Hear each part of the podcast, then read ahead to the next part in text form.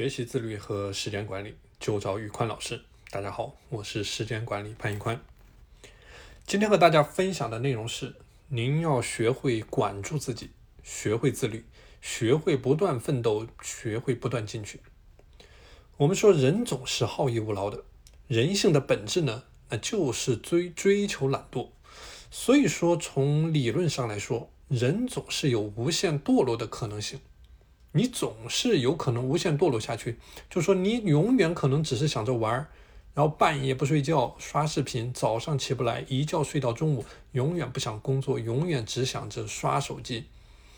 我们说人性就是嘴巴上说的很凶，说是要早起，说是要锻炼，说是要努力工作，说是要拼命赚钱，但是百分之九十五的人呢，就只能坚持三天，三天之后就变得比以前还要懒。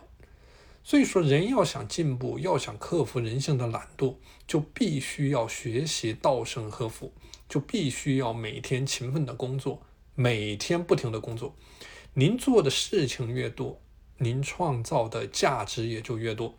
您的价值越大，您不创造价值的话，您自身也没有价值。您的价值为零，您的价值为负数。凡是厉害的人，都是自律的高手。比如说曾国藩，比如说李嘉诚，那不自律的人呢，就很快会完蛋，因为他们对生活没有态度，因为创造不了价值，因为只会随波逐流，到最后被吃干抹净，啥也不剩，啥也不是。所以说要学会自律呢，不光是嘴巴上说出来的要自律，而是要去做。所以说您必须要学会管理时间，因为您的时间花在哪里，您的成就就会在哪里。而且您也要学会提升效率，效率越高，意味着您在单位时间内完成的事情越多。那别人一个小时能干完的活呢，你需要三个小时，那你就永远不会成功。所以你要学会管住自己，要学会自律，要不断的奋斗，要不断的进取，不能浪费时间，因为你不知道你还有多少的时间。所以这个世界上最有意义的事情，就是在管理时间。就是在有限的时间内去拼命的学习工作，把手上的事情做到极致，做到行业第一，做到比昨天的你更厉害百分之一。那我们说要管理好时间啊，就必须要理解效率的密码，也就是效率周期表。效率就等于任务量除以时间，就人的脑力、体力和精力在一天当中的总量是一定的。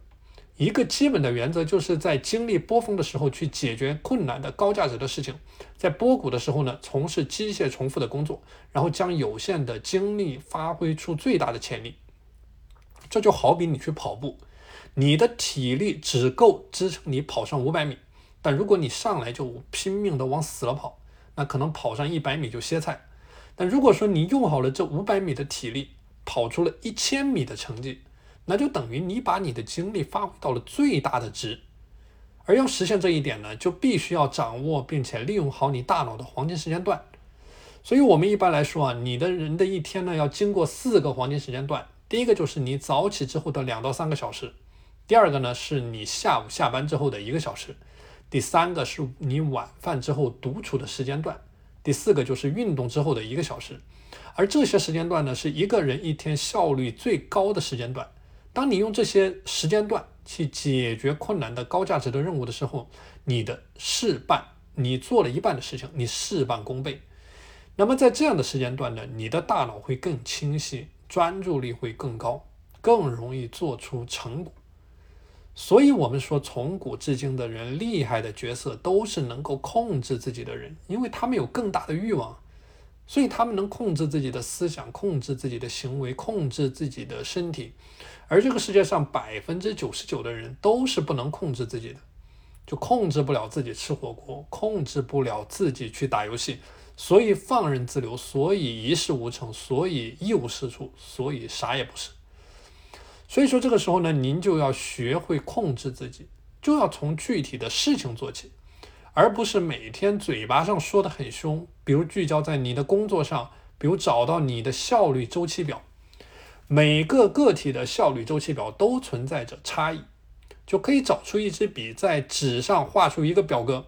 以每个小时为一个单位，记录效率的优良中差情况。比如十点到十一点效率优，下午的一点到下午的两点效率中，然后以此类推，就你可以连续的记录上一个时间，记录上一个星期的时间，然后你差不多就能摸索出你自己的效率周期来。